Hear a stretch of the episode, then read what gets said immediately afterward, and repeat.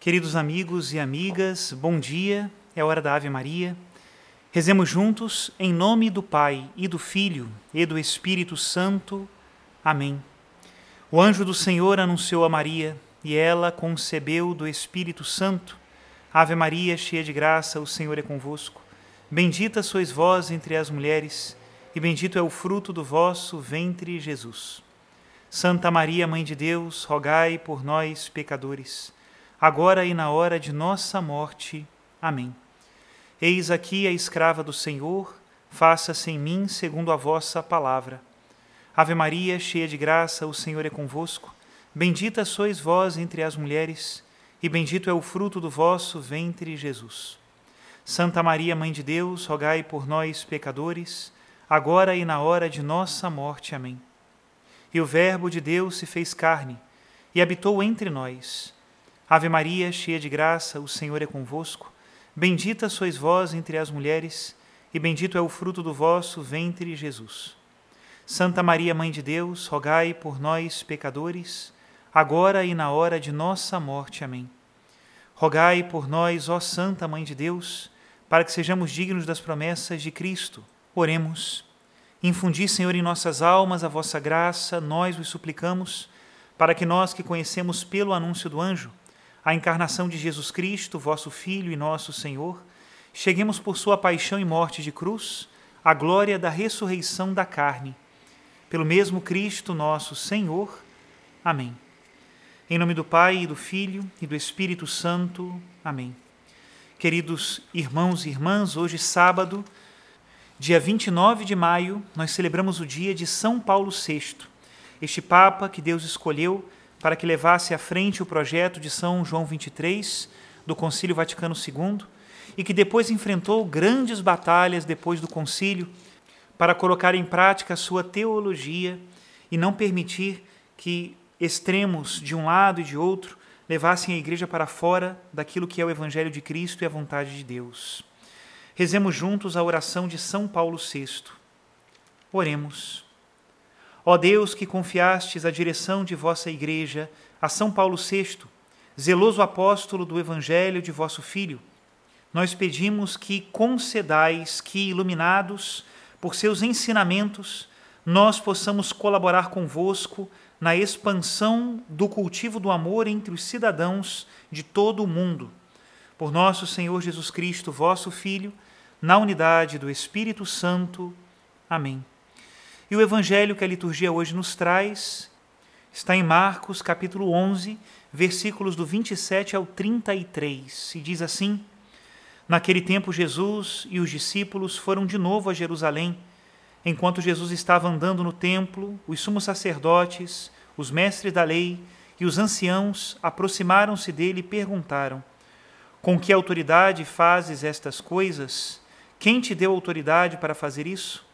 Jesus respondeu: Vou fazer-vos uma só pergunta.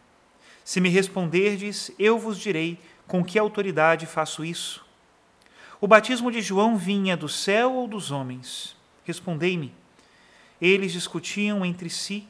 Se respondermos que vinha do céu, ele vai dizer: Porque não acreditastes em João?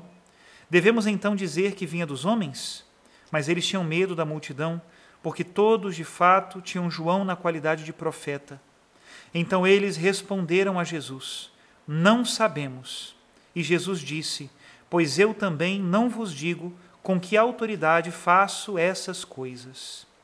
Palavra da salvação, glória a vós, Senhor.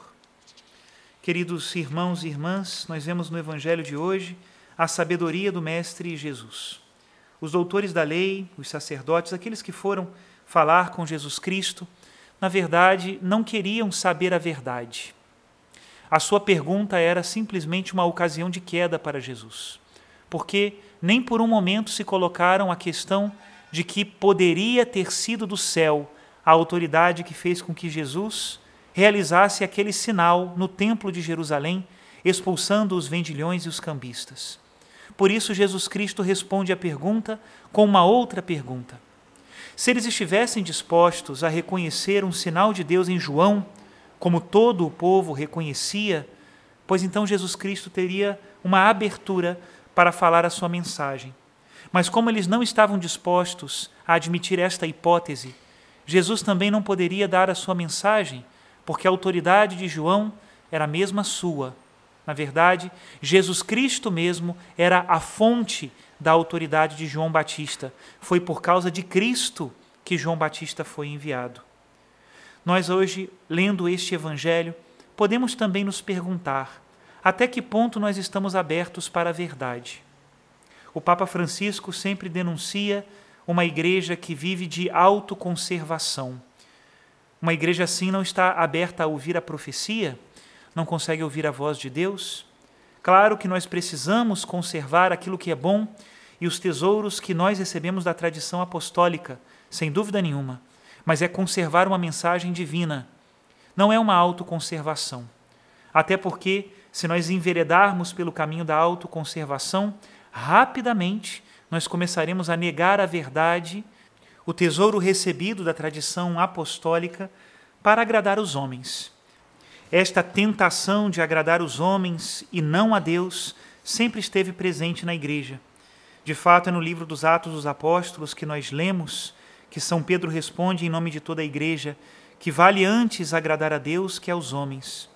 Durante os tempos dos reis cristãos, ou que se diziam cristãos, Muitos deles queriam burlar as normas da igreja, e muitos foram os bispos e sacerdotes que foram tentados a, para conseguir a paz ou algum benefício, negar a verdade do Evangelho.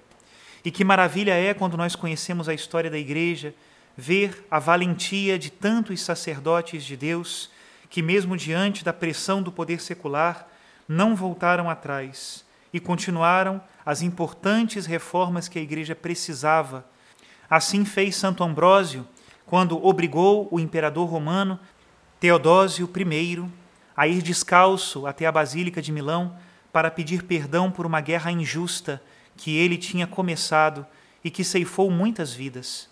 Também na Idade Média assim fez São Gregório VII, quando obrigou o imperador do Sacro Império Romano Germânico, Henrique IV, a subir a montanha e bater as portas do castelo de Canossa, no meio do inverno, para pedir perdão pelos pecados que ele tinha cometido.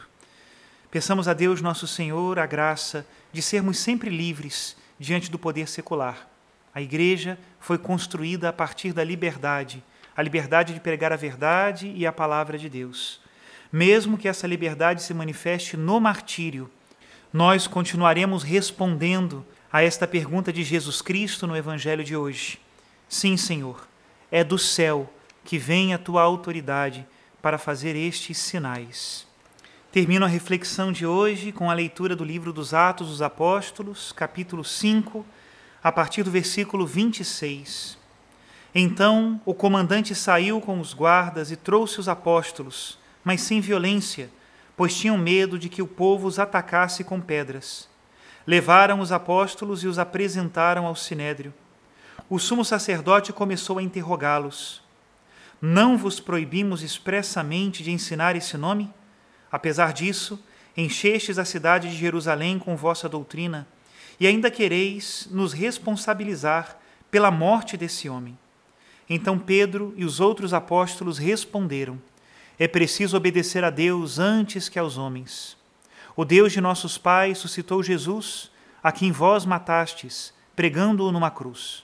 Deus, porém, por seu poder o exaltou, tornando-o chefe e salvador, para propiciar a Israel a conversão e o perdão dos seus pecados. E disso somos testemunhas nós e o Espírito Santo, que Deus concedeu àqueles que lhe obedecem. Quando ouviram isto, ficaram furiosos e queriam matá-los.